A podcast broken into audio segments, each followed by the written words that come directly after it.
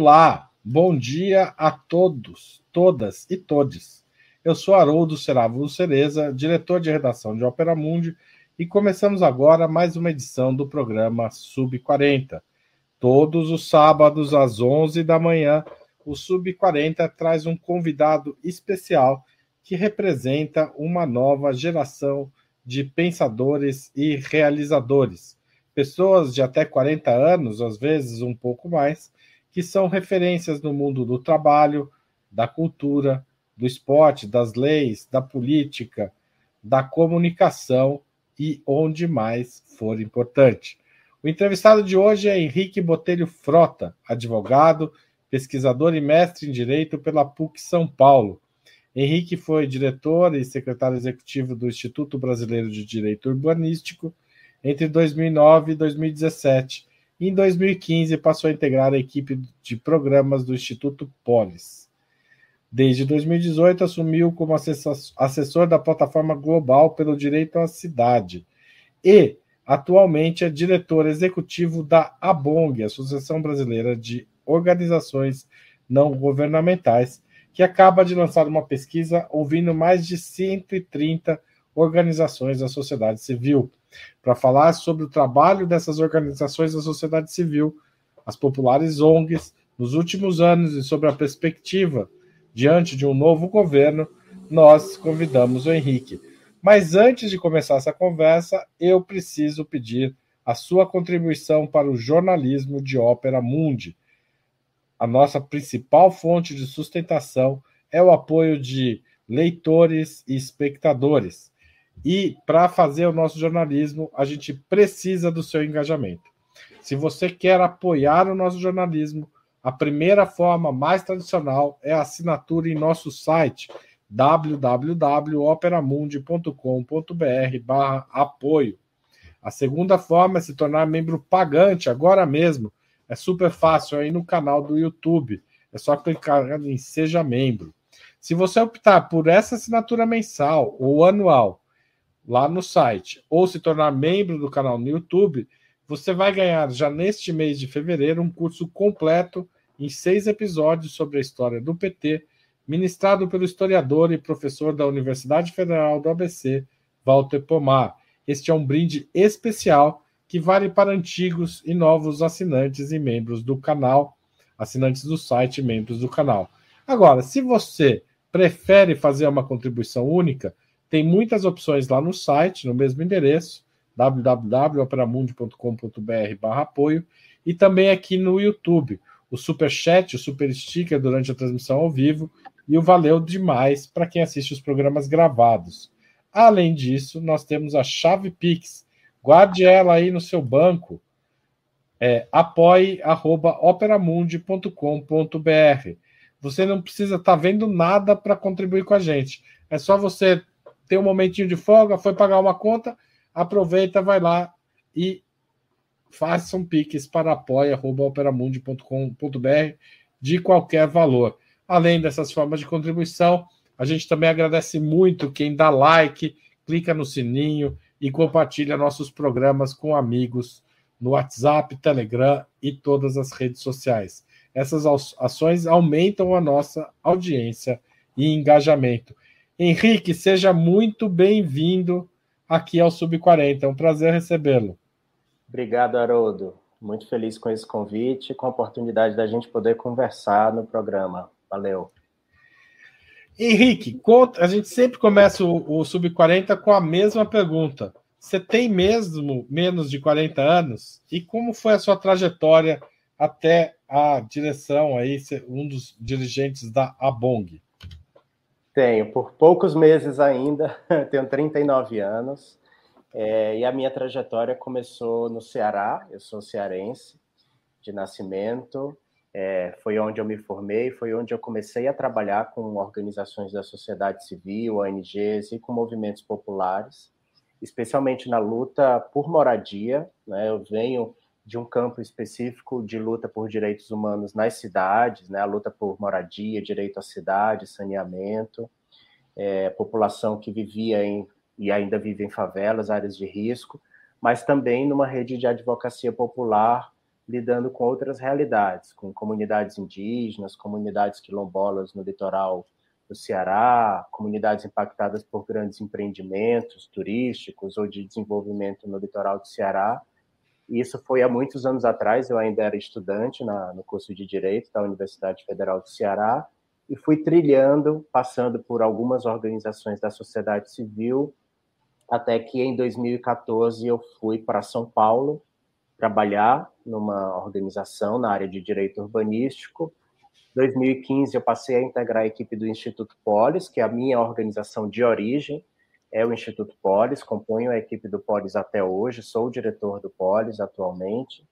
E ano passado é, tivemos uma assembleia da ABONG, e a ABONG tem uma, uma governança, Haroldo, que a sua diretoria executiva hoje, formada por oito pessoas, essas pessoas são eleitas nessa assembleia e elas vêm de alguma organização que é associada à ABONG. A ABONG tem mais de 250 associados em todo o país. O Polis é uma né, dessas ONGs associadas e, portanto, na Assembleia, as pessoas que vão compor esse colegiado de diretoria executiva da associação, elas vêm a partir dessas outras organizações. Então, eu estava já na diretoria do Instituto Polis na época, já era muito ativo dentro dos grupos de trabalho da ABONG, e aí na conformação, nas conversas né, do, da última gestão, eu recebi o convite de também integrar a diretoria executiva da ABONG junto com sete, oito outras colegas super especiais que representam ONGs de diversos temas e que estão atuando em diversos territórios. Então, foi uma trajetória longa, inclusive do ponto de vista geográfico, né, de sair do Ceará para estar em São Paulo nessa posição.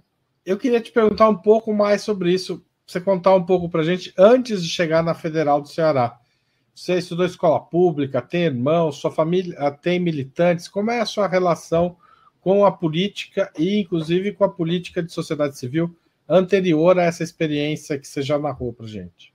É, eu tenho uma irmã mais jovem, dois anos mais jovem, que é médica.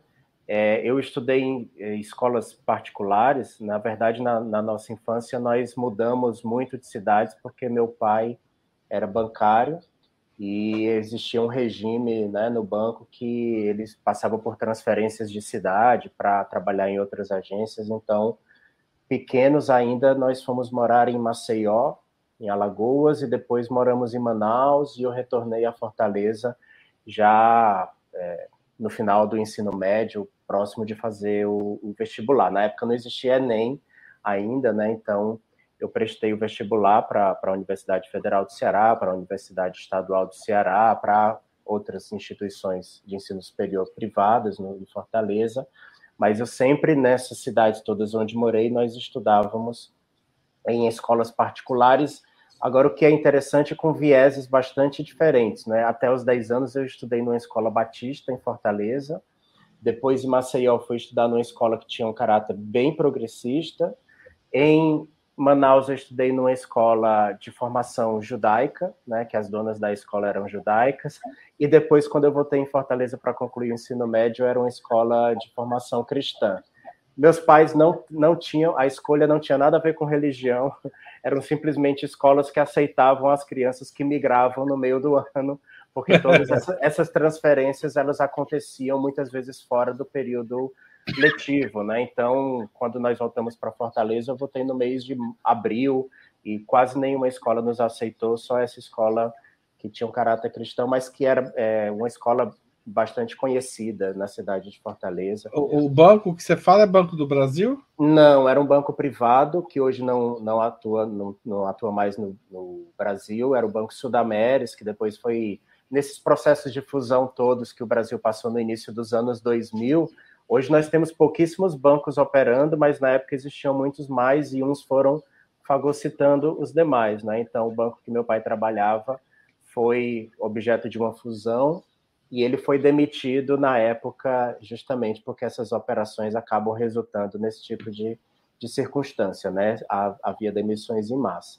Então ele foi Aliás, demitido. essa é uma questão que a gente já tratou aqui no Opera Mundi da concentração bancária, né? No Brasil, uhum. realmente Hoje em dia a gente vive um, um regime de dois bancos privados e dois públicos, Exato. essencialmente, que controlam praticamente todas as operações do Brasil. Isso é uma questão problemática do ponto de vista democrático e econômico, né?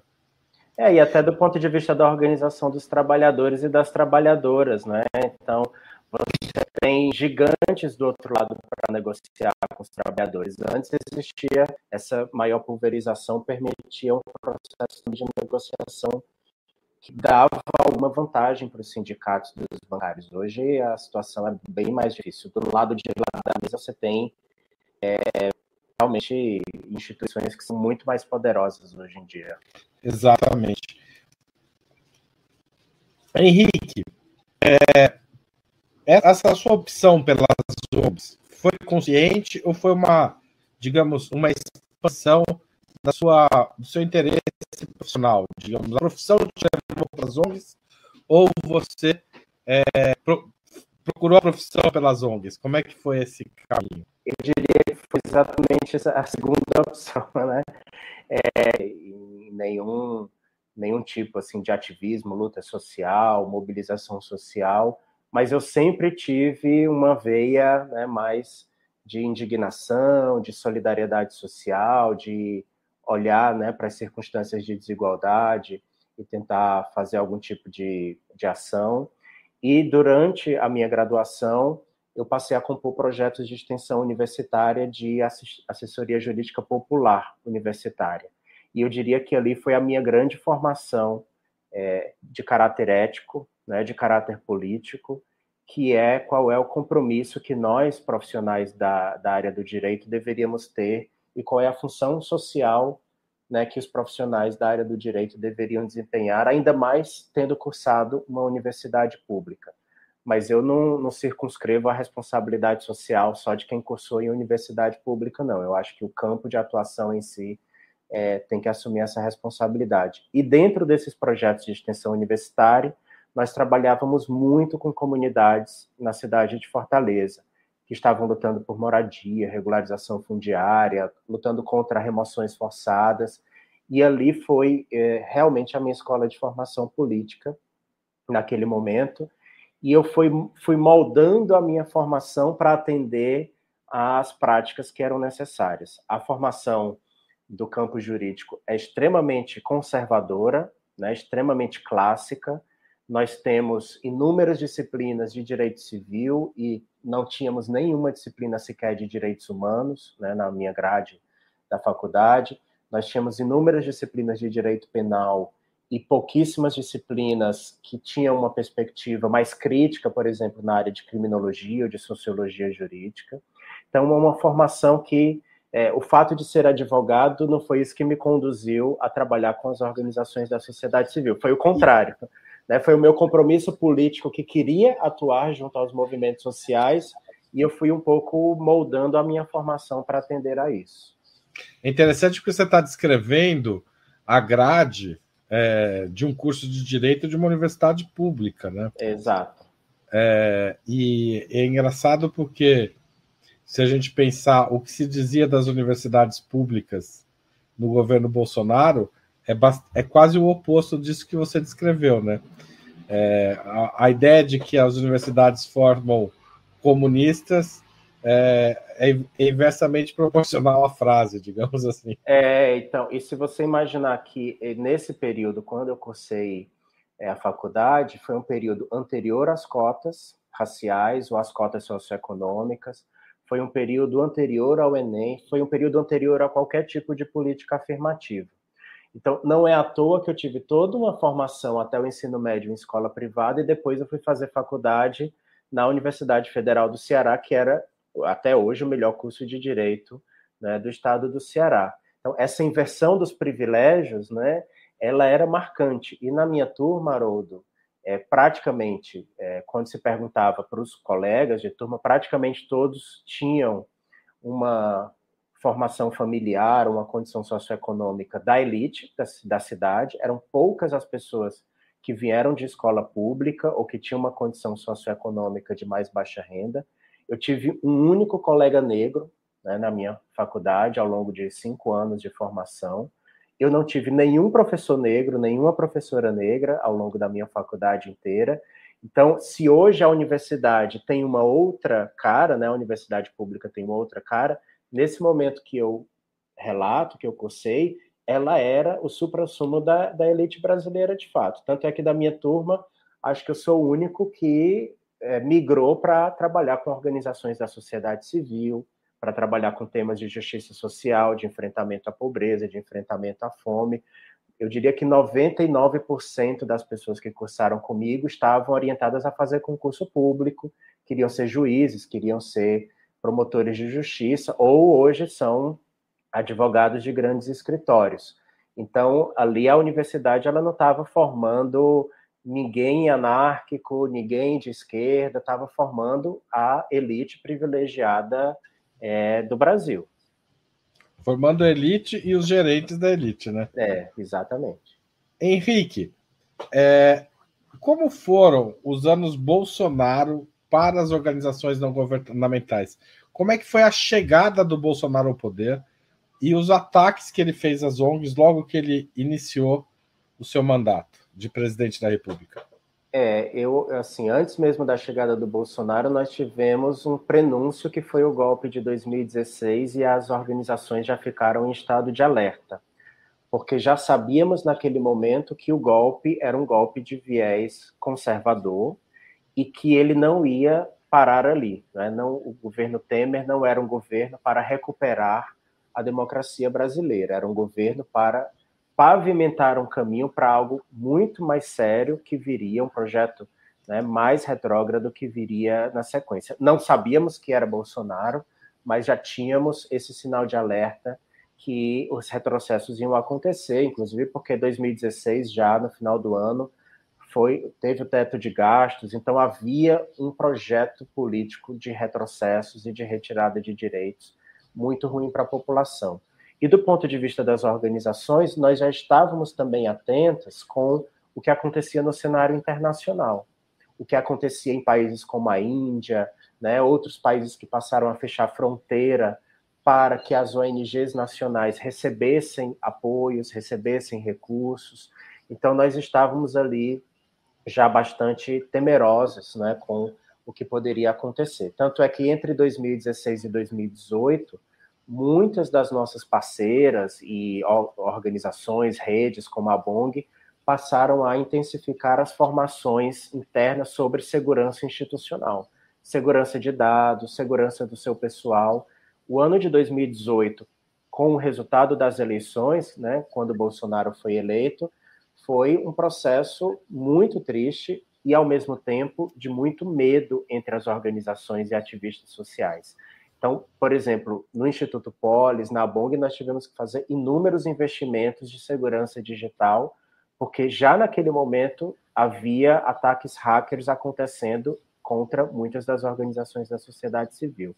E sabíamos, inclusive, da violência física, de todo o processo de fake news que se anunciava, do processo difamatório que também já acontecia contra as organizações e ativistas de direitos humanos, porque a realidade da criminalização dos ativistas ela não foi inventada por Bolsonaro, ela já existia muito antes, mas ela se tornou muito mais intensa e muito mais aguda a partir né, da eleição de Bolsonaro. Então, foi um período de muita resistência, muito medo, mas ao mesmo tempo as organizações não deixaram de atuar, Haroldo. Ela, nós sempre tivemos um senso de compromisso é, de qual é o nosso papel na sociedade brasileira. E nesse momento o nosso papel era resistir, era nos colocarmos mesmo como é, um enfrentamento aos retrocessos que estavam acontecendo nesse período. Mas foi, foram seis anos, eu diria, né, juntando do golpe até o final do governo Bolsonaro, anos muito tensos, anos em que a saúde mental é, teve muito prejudicada de quem trabalha nas organizações, anos em que nós tivemos muitos danos, inclusive, na sustentabilidade financeira das organizações, fomos perseguidos, organizações que sofreram processos de criminalização. Isso é super importante de falar. É, o, governo, o governo Bolsonaro procurou sufocar as ONGs. É uhum. É, a, ao mesmo tempo, os organismos internacionais também ficaram um pouco reticentes de mandar dinheiro para o Brasil. Como é que foi esse processo? Porque a solidariedade internacional é muito importante para muitas das organizações que fazem parte da BONG, as maiores, inclusive. Uhum. Como é que foi essa, esse processo? Olha, uh, o governo Bolsonaro tentou sufocar completamente qualquer espaço cívico, qualquer espaço democrático, qualquer espaço participativo, né? Esvaziou conselhos ou extinguiu, né? Chegou a extinguir diversos conselhos de participação popular, deixou de realizar conferências. Isso já veio acontecendo no governo Temer, mas o primeiro dia, né, o primeiro mês do governo Bolsonaro em 2019 teve aquela é, medida provisória já tentando inclusive submeter as ONGs ao controle do gabinete é, de segurança institucional e a Secretaria-Geral da Presidência da República. Uma MP totalmente inconstitucional, então nós já tivemos que lutar no primeiro dia de governo contra SMP e depois ela é, esse artigo especificamente caiu, mas foi motivo de muita luta.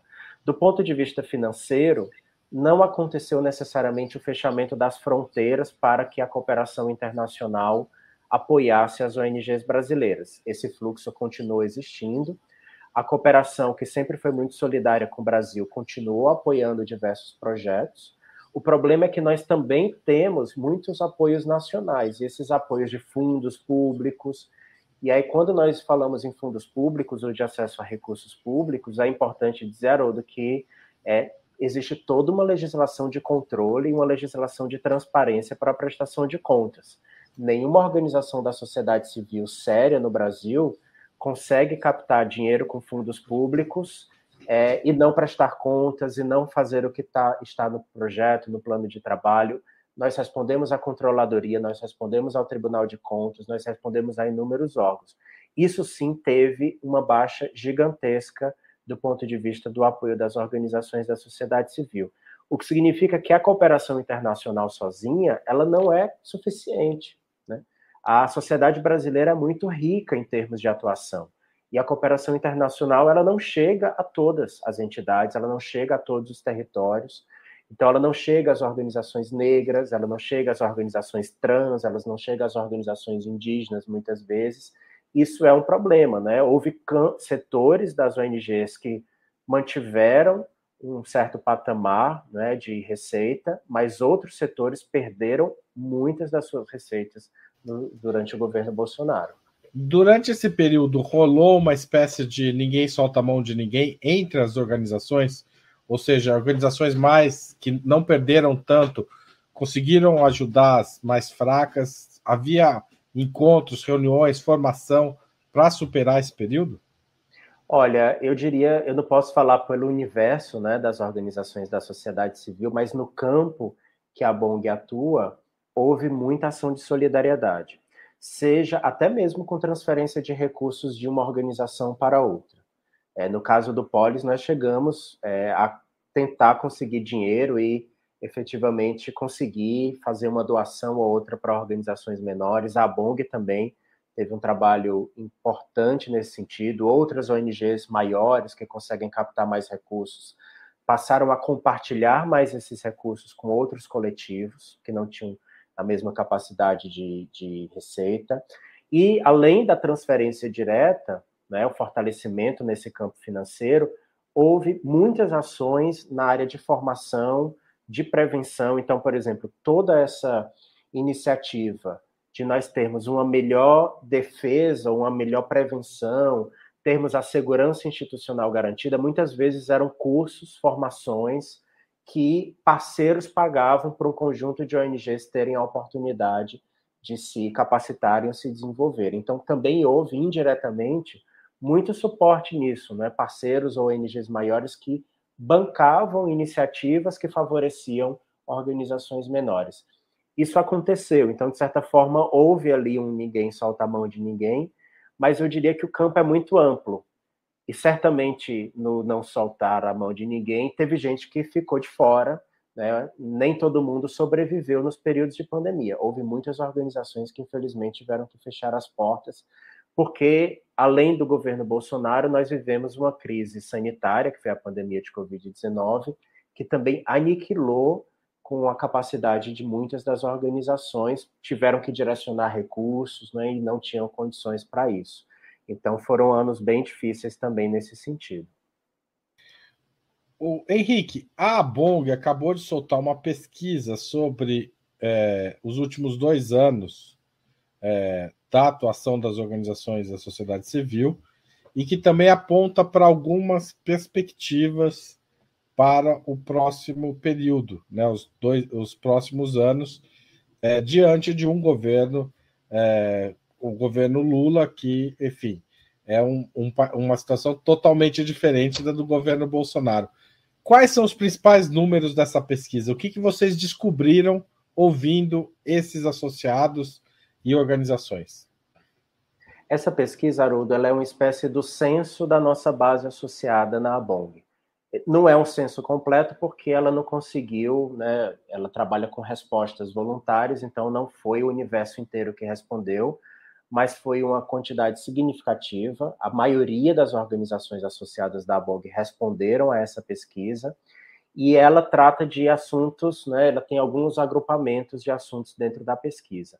Por um lado, tem alguns uh, quesitos bastante clássicos para entender quem são as ONGs que compõem a ABOG em termos de receita, número de pessoas que trabalham, quem são os dirigentes, se tem sede própria, se tem equipamentos próprios, se tem usam trabalho voluntário ou trabalho é remunerado. Então é um pouco compreender quem são essas organizações.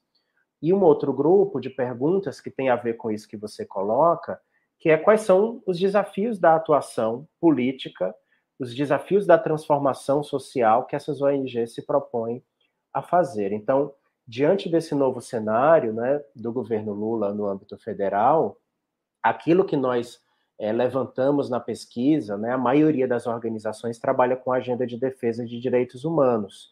E essa agenda depois ela vai se especificando, né?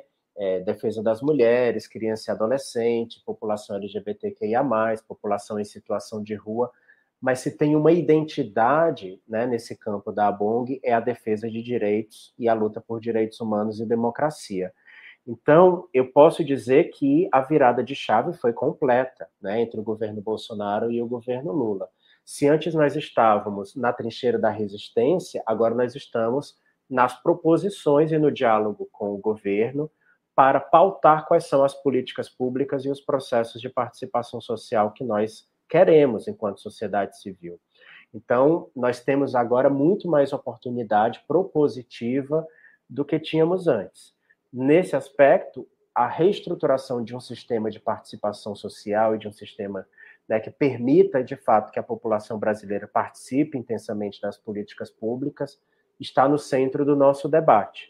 Mas não é simplesmente uma retomada do que foi nos governos Lula, nos dois primeiros governos Lula. Nós temos um acúmulo de 20 anos do que funcionou, do que não funcionou, do que foi bem, do que foi mal. Então não é simplesmente uma repetição e uma retomada de um cenário de 20 anos atrás, até porque o, o país é outro, né? As, as agenda, a agenda pública também mudou.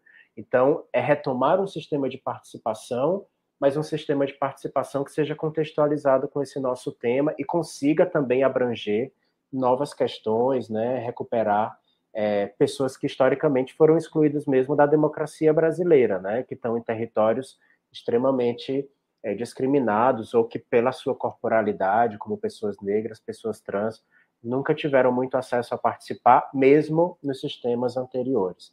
Então, eu diria que esse hoje, é, nesse começo de governo, é o principal ponto de diálogo e, obviamente, as políticas públicas setoriais, né?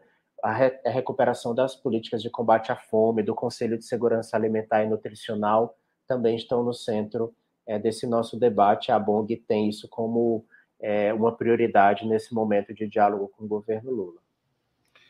Henrique, 45% das organizações que responderam à pesquisa disseram que esperam um incremento na captação de recursos. Isso significa otimismo ou estabilidade para você? Porque não me parece exatamente uma situação de otimismo. Eu esperaria que uma mudança de governo talvez trouxesse uma expectativa maior. A que se atribui esse número? É, eu acho que as organizações elas estão esperando no mínimo uma estabilidade. Eu concordo com você. Não é necessariamente um grande aumento, é, até porque os custos ficaram mais caros isso significa que a gente precisa ter receita maior para manter as mesmas coisas, né? Então, é, hoje, por exemplo, no Instituto Polis, eu tenho uma equipe de 40 pessoas. Todos os anos eu tenho que reajustar salário. Então, para manter essas mesmas 40 pessoas, eu tenho que aumentar minha arrecadação. Então, esse aumento de arrecadação, ele não necessariamente significa crescimento. Ele normalmente ele vai significar manter o mesmo patamar. É, eu acho que tem a ver, tem um certo olhar otimista, não podemos negar, né? É, mas eu acho que também tem a ver com o que as organizações passaram durante a pandemia. As organizações perderam muitos recursos e tiveram muitas dificuldades de se sustentar durante a pandemia. Então, eu acho que isso também gerou ali um pouco de é, pé atrás em relação a essa questão. E nós temos percebido uma maior dificuldade inclusive de obter apoio de novos projetos, mesmo com a cooperação internacional que sempre foi tão presente e tão solidária conosco aqui no Brasil. Então eu diria que é um é um otimismo pé no chão, sabe, Haroldo? Assim, nem muito demais, né? Não podemos também é, extrapolar no otimismo, mas tem um cenário de alguma prosperidade agora com esse novo governo, pelo menos uma esperança de que seja. Os dados da pesquisa mostram também que 53% das organizações atuam na defesa de direitos humanos. Como você já mencionou, é o principal é, motor de mobilização dessas ONGs. 37% atuam com educação, 32% com meio ambiente, saúde, 21%, questões agrárias, 15%. É, isso tem mudado ao longo do tempo da existência da BONG? Como é que tem sido a evolução disso? O caminho em direção aos direitos humanos é, é uma tendência ou é, essas outras áreas é que tem crescido? É, o caminho dos direitos humanos sempre foi uma tendência desde o início, porque é isso que identifica a BONG, né, como uma associação própria, que tem uma, uma natureza, uma cara e que congrega um certo grupo de organizações da sociedade civil. A BONG não é um sindicato, né? então ela não responde por todo o conjunto de entidades da sociedade brasileira, ela responde por um recorte. E esse recorte sempre se aglutinou, desde o início, há 30 anos atrás, quando a BONG foi fundada, a partir de uma agenda política de defesa de direitos humanos e da democracia. Então, eu diria que esse, esse percentual elevado, ele faz parte mesmo da trajetória da Bong desde a sua formação. Agora, com o passar do tempo, os temas também foram se diversificando. E é importante dizer que muitas das organizações elas atuam em distintas frentes. Né? Então, uma mesma organização trabalha com a questão da economia social, trabalha com a luta antirracista, ou uma outra trabalha com direitos da criança e adolescente e trabalha com educação, com defesa de educação. Então, muitas vezes você tem uma mesma organização que ela está ali fazendo incidência política, produzindo conteúdo, fazendo formação ou fazendo ação direta sobre diversos temas. E aí, direitos humanos é algo que congrega todo mundo e que nos dá uma identidade, né, como um, um grupo em torno da BONG. Agora, esses outros temas, eles têm então, cada vez mais nós temos visto entidades que associam a BONG, é, por exemplo, na causa LGBT, na questão trans, é, entidades que vêm da economia solidária, que vêm da agroecologia, que estão chegando junto e estão também diversificando um pouco esse nosso espectro de atuação. Direitos humanos é, digamos, a nossa o nosso norte, mas que dentro desse guarda-chuva as coisas estão ficando mais diversas nos últimos anos. Henrique, o, a questão indígena é, foi a primeira grande crise humanitária que, o, que apareceu para o público, é, pro, digamos, para a sociedade brasileira, na troca de governo, sobretudo por conta dos Yanomamis. Uhum. Enfim, nós estamos ainda acompanhando os desdobramentos desta crise e uma atuação renovada aí do governo federal. A minha pergunta é: qual é o papel das ONGs na defesa dos direitos indígenas, das ONGs associadas à BONG? E qual é, é como tem sido a interlocução com o novo governo é, é, sobre essa questão?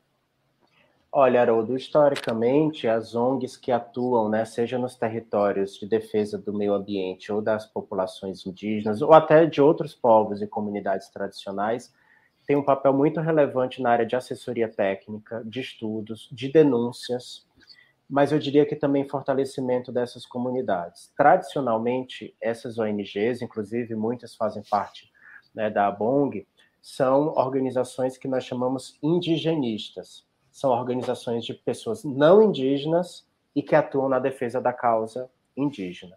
Hoje, né, em 2023, além de todo esse trabalho fundamental que essas organizações fazem, nós estamos colocando que deve existir uma prioridade paralela, que é tão ou até mais importante quanto, que é o fortalecimento das próprias organizações indígenas, ou seja, aquelas lideradas e protagonizadas pelos próprios povos indígenas.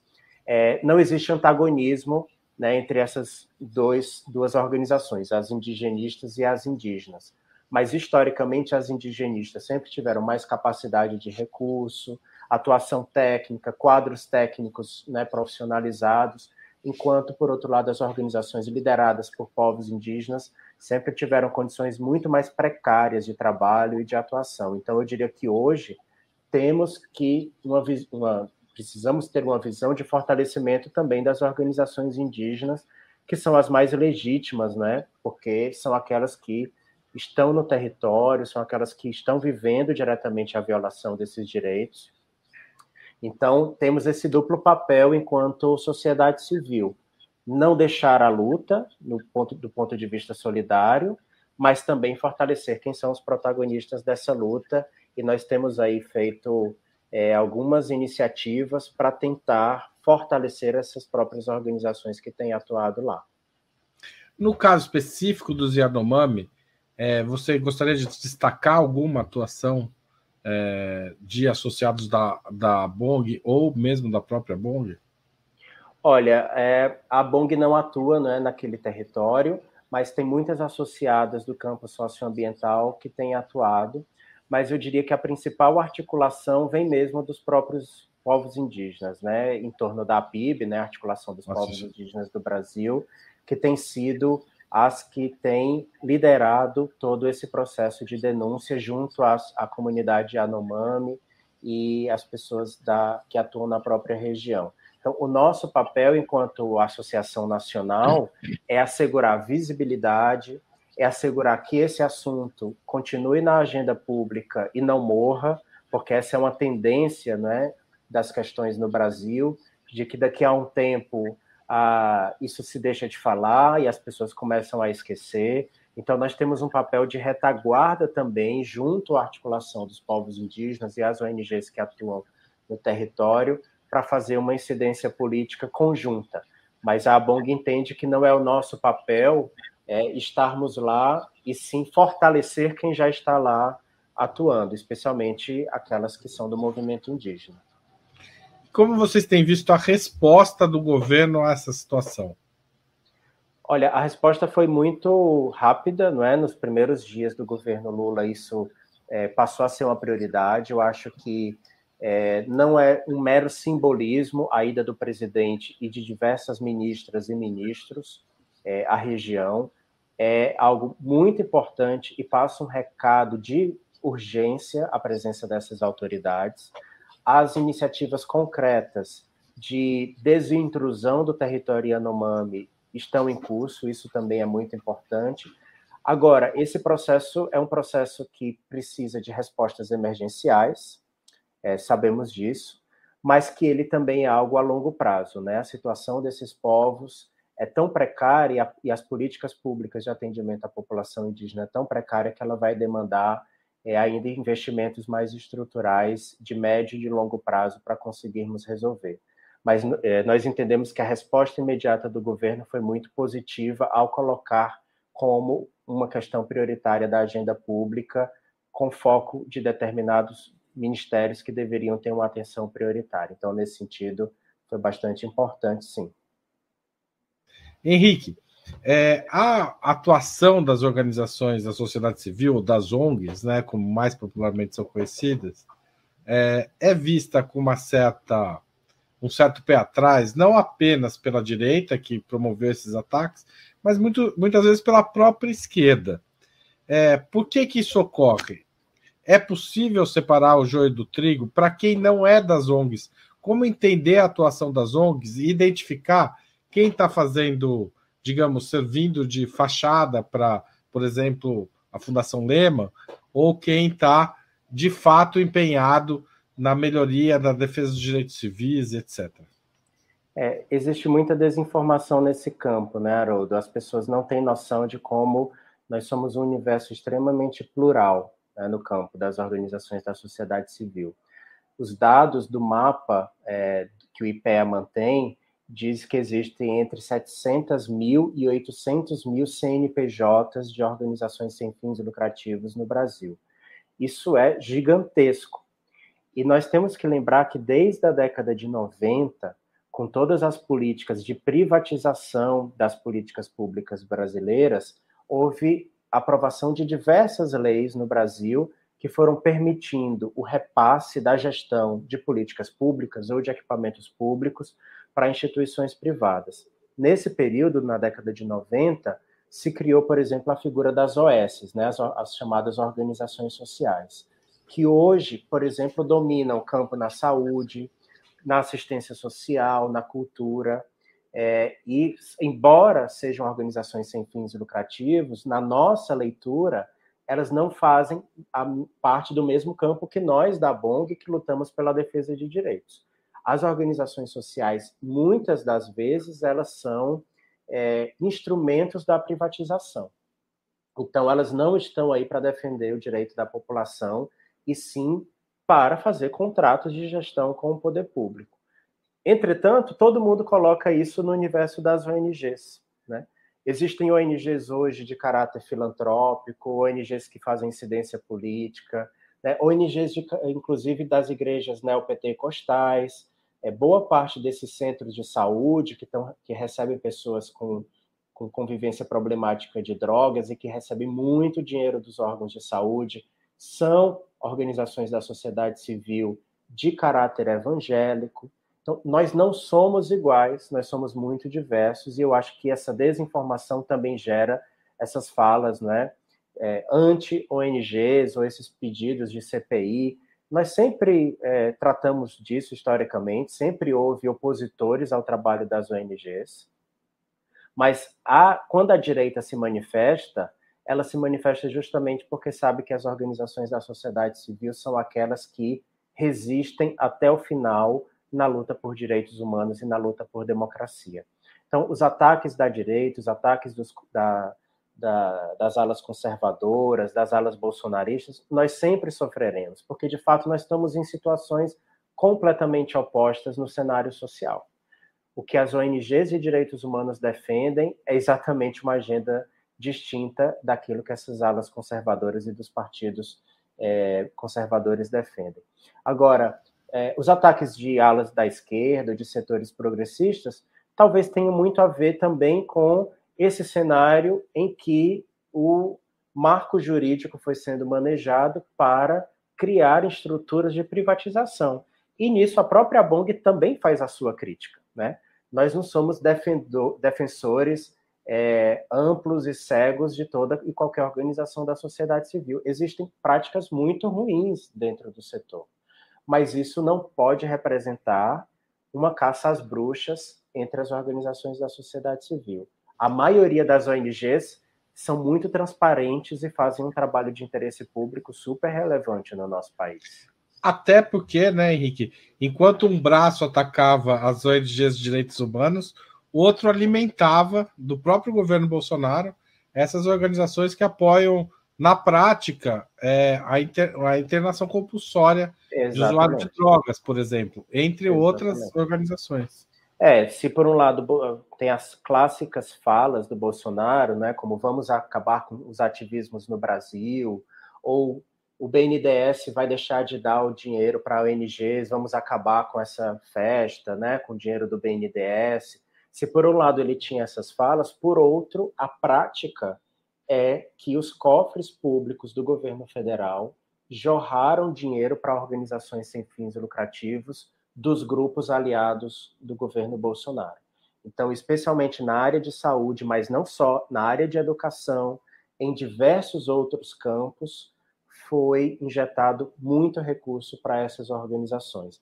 E não são organizações que defendem os direitos da população, pelo contrário, são organizações aliadas de um projeto conservador e de retrocessos de direitos. Então, de fato, você tem razão. Existia um discurso e existia uma prática do governo.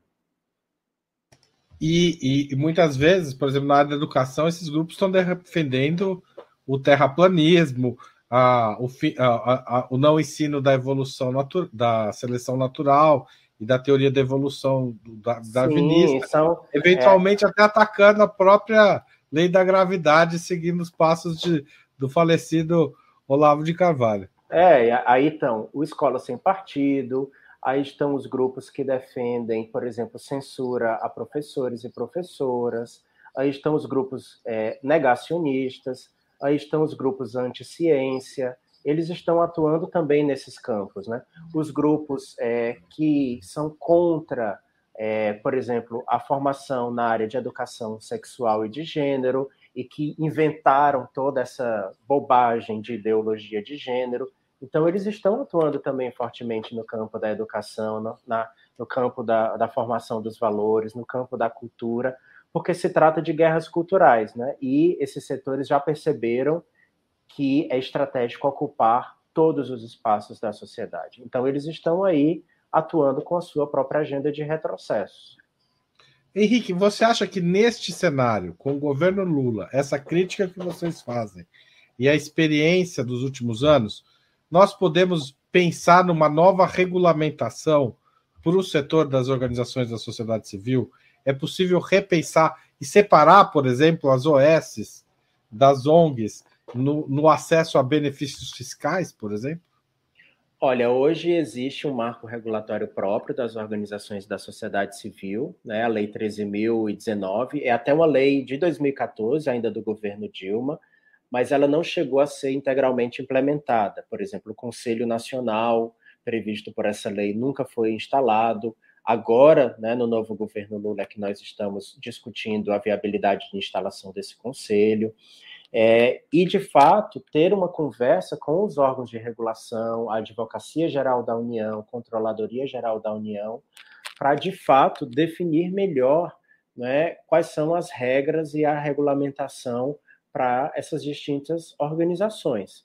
É, hoje, os, os termos de parceria e os convênios com as OS, eles são aqueles que têm mais dinheiro, representam privatização, enquanto as parcerias com as organizações da sociedade civil, que fazem a defesa de direitos ou assistem a população diretamente no território, são aqueles que têm menos capacidade de fazer parceria com o poder público. Então, é importante, de fato, estabelecer os espaços de diálogo hoje com as instâncias do governo, e não só com os ministérios e secretarias, mas também com a Advocacia Geral da União, que tem um papel importante do ponto de vista jurídico, Haroldo. Boa parte desses debates são debates regulatórios, da legislação, de decretos, de portarias, que acabam é, impedindo ou facilitando determinados grupos de terem acesso privilegiado a uma atuação ou até mesmo a recursos. Então, sim, é extremamente importante hoje nós aprofundarmos esse marco regulatório e conseguirmos separar as diferentes práticas dentro das organizações da sociedade civil. Nessa situação que a gente está vivendo de reconstrução do Estado brasileiro, de certa forma, porque uma parte dele foi desmoronada, né? Se a gente pensar na FUNAI, pensar é, na Fundação Palmares, enfim, tem uma série de organizações do Estado que foram é, diluídas ou mesmo é, destruídas pelo governo Bolsonaro. Qual é o papel das ONGs neste cenário atual de reconstrução? Qual é a sua expectativa de atuação? Olha, as ONGs sempre foram muito propositivas, né? Os movimentos populares, as ONGs sempre foram muito propositivas, então já tiveram muito atuantes durante a transição né, nos meses de novembro e dezembro do ano passado, já teve uma série de contribuições das organizações da sociedade civil para os diversos campos: cultura, é, igualdade racial, direitos humanos, política urbana, desenvolvimento agrário, é, economia solidária, defesa da natureza, povos originários. Então, aí eu acho que as organizações da sociedade civil contribuíram com todas as pastas, política econômica e fazendária, contribuímos com todas as pastas é, durante a transição. E agora, com o governo empossado, é, continuamos nesses processos de diálogo para a estruturação de políticas públicas e recuperação desses órgãos que foram completamente aniquilados.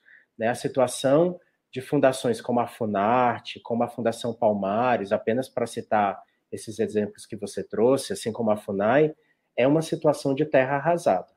Obviamente, não cabe às ONGs é, recuperar essa estrutura. Isso é um papel do governo, nós estamos falando de órgãos ou autarquias ou fundações da administração pública federal, então esse papel cabe ao governo, mas do ponto de vista da política pública, as ONGs é, estão dialogando intensamente com proposições, inclusive, para soluções em relação aos desafios da sociedade brasileira hoje. Henrique, uma última questão sobre o Estado brasileiro, porque a gente falou muito do, da União, uhum. mas como é que está a situação nos estados e municípios? Também houve ataques sistemáticos, ou, é, também houve perdas, há terreno a recuperar? O cenário nacional é suficiente para recompor essas perdas regionais, digamos assim? Olha, eu diria que o avanço desse movimento bolsonarista ele não foi simplesmente no governo federal, ele está enraizado hoje nos municípios, nas comunidades. Então você tem até disputa para conselho tutelar, é, em que você vê uma polarização de um projeto bolsonarista de um lado e um projeto democrático de outro. Então ele está em todas as camadas dos entes federativos brasileiros e até em políticas públicas é, que antes né, estavam um pouco mais imunes dessa questão. Então, hoje nós temos um desafio que é gigantesco.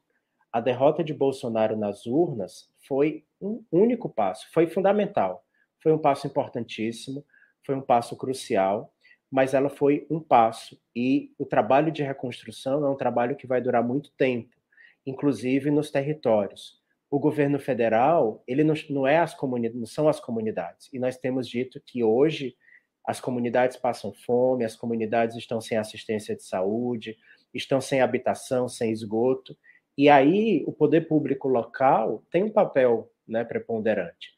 Então, nós perdemos também muitas questões nos, junto aos governos estaduais e municipais que aderiram a esse discurso conservador, retrógrado, extremista de direita populista de direita, e ele não foi derrotado em outubro de 2022. Esse projeto ele continua em muitos dos estados e municípios e o trabalho das organizações continua também muito intenso na defesa das comunidades e das populações nesse nível local. Então é um trabalho que vai render ainda muito suor né, das organizações por bastante tempo, Haroldo. Então você está prometendo aí para as ONGs sangue, suor e lágrimas, é isso? É, é a nossa história, infelizmente, né?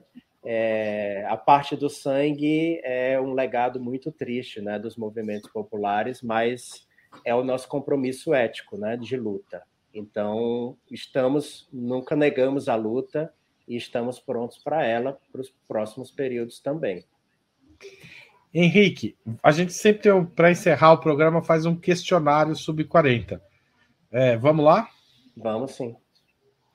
Prato imperdível. Olha, como bom cearense, eu não podia deixar de dizer que é o baião de dois, mas é o baião de dois do Ceará, que é um prato típico que tem variações regionais e o meu preferido é o que é feito no Ceará. Qual é o que, que faz o baião de dois cearense ser melhor que os outros? A simplicidade dele. O baião de dois em outros estados, como na Bahia, leva carne, bacon, um monte de coisa, parece né, um, é um, um misturadão. O do, o do cearense é feijão verde, né, tradicional, então tem que ser o feijão verde, não é feijão fradinho, não é outro tipo de feijão, é o feijão verde, debulhado ali na hora, arroz e um bom cheiro verde, e o nosso cheiro verde com coentro, tá? Sem salsinha, por favor. Muito bem. Amigos do Coentro estão com vocês. É, cerveja, cachaça ou vinho? Eu sou um amigo do Coelho, eu gosto. É, olha, cerveja, cachaça ou vinho depende muito da ocasião. Eu sou adepto dos três. Né? Numa manhã de calor na praia, eu vou de cerveja. Num dia à noite, eu posso ir de vinho. Então, depende muito da ocasião, dos amigos que estão junto, né? da circunstância. Então, para mim, aí eu daria assim um, um check empate. nas três opções. É, um empate. Muito bem. Esporte favorito? Olha, eu não sou a pessoa mais esportista da face da Terra, por assim dizer, é, mas eu gosto muito de acompanhar natação durante as Olimpíadas, campeonatos de natação, é um esporte que, que eu gosto. Time de futebol, tem algum? Olha, eu torço para o Fortaleza Esporte Clube, né? Então vou defender aqui o meu, o meu time, apesar de morar em São Paulo, mas não vou não vou dizer que eu torço para times de São Paulo, não. Vou continuar defendendo o meu leão, que é o Fortaleza Esporte Clube. Muito bem. Passatempo. Olha, eu gosto muito de fotografia, é um hobby, né? Que eu gosto muito. Não sou fotógrafo profissional, mas adoro. E outro, outra questão, eu adoro muito cozinhar. Então, nos dias livres, em geral, eu estou entre a cozinha, entre a fotografia, né? Com os amigos, enfim. Tá entre a fotografia e o baião de dois, é isso? É, exatamente. Muito bem. É, livro inesquecível. Olha, são vários, mas eu nunca esqueci quando eu li o Feliz Ano, é, o Feliz ano Velho do Marcelo Rubens Paiva. Eu era jovem, estava assim no final da adolescência quando eu li o Feliz Ano Velho e foi um livro que me marcou muito até hoje. Dentre tantos outros que eu adoro, mas eu, se eu pudesse eleger um, eu elegeria esse porque faz parte da minha memória. Marcou gerações, né? Eu acho uhum. que desde que ele foi lançado em 1980, há fãs dele em todas as gerações, né? Um desses livros é. que ficou mesmo. Música preferida? Olha, pensei muito. Eu, eu citaria qualquer uma do Belchior, mas eu vou ficar com Coração Selvagem do Belchior. É, eu acho que o Belchior é um poeta magnífico, né? Que fala é, continua muito atual é, e eu gosto muito de Coração Selvagem, dentre outras músicas dele. Filme marcante. Olha, tem vários, eu vou citar um recente, que foi Marte 1. É, me impactou muito, eu gostei muito de ter assistido Marte 1. Acho que traz uma, uma narrativa muito bonita, né, da possibilidade de uma família negra poder sonhar, de uma criança negra poder sonhar. Tá certo. Estamos chegando ao fim, mas ainda tem duas questões. Ídolo político. Olha, a minha formação tem muito a ver com a educação popular, então eu citaria o Paulo Freire como um dos meus grandes ídolos políticos. É mesmo? Por quê? Além de ser educação popular, o que, que tem na obra dele que te faz colocá-lo como um líder político?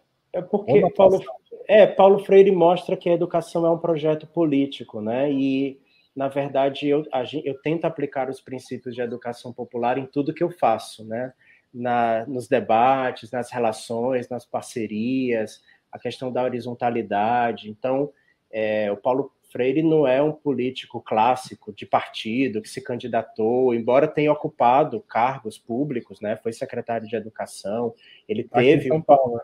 Exatamente, em São Paulo teve uma relevância né, nas políticas públicas, mas eu acho ele como um educador que colocou a educação a partir de um projeto político de libertação e de prosperidade. E a curiosidade é que Paulo Freire se formou em direito, né? Então eu tenho essa admiração por ele também como alguém que se formou em direito e conseguiu transformar a sua trajetória completamente é, na figura de, de um educador magnífico que ele foi. É, de fato, é, é uma figura ímpar mesmo né, na história brasileira. E evento político do, do qual gostaria de ter participado?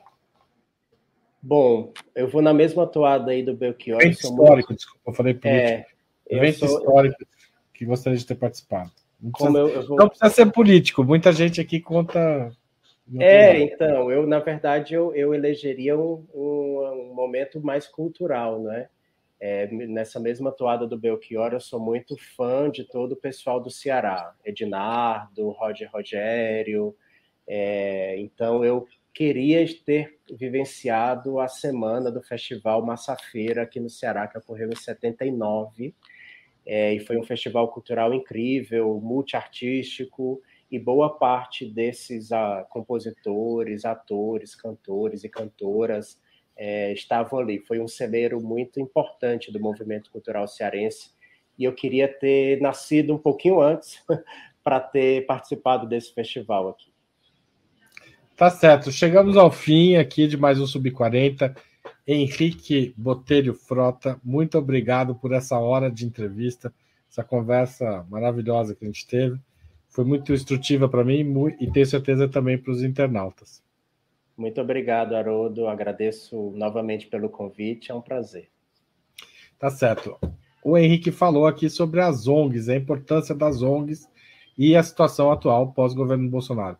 Muito obrigado a você que assistiu, compartilhou, contribuiu e participa aqui da comunidade Ópera Mundi. Volte sempre você também, Henrique. Obrigado.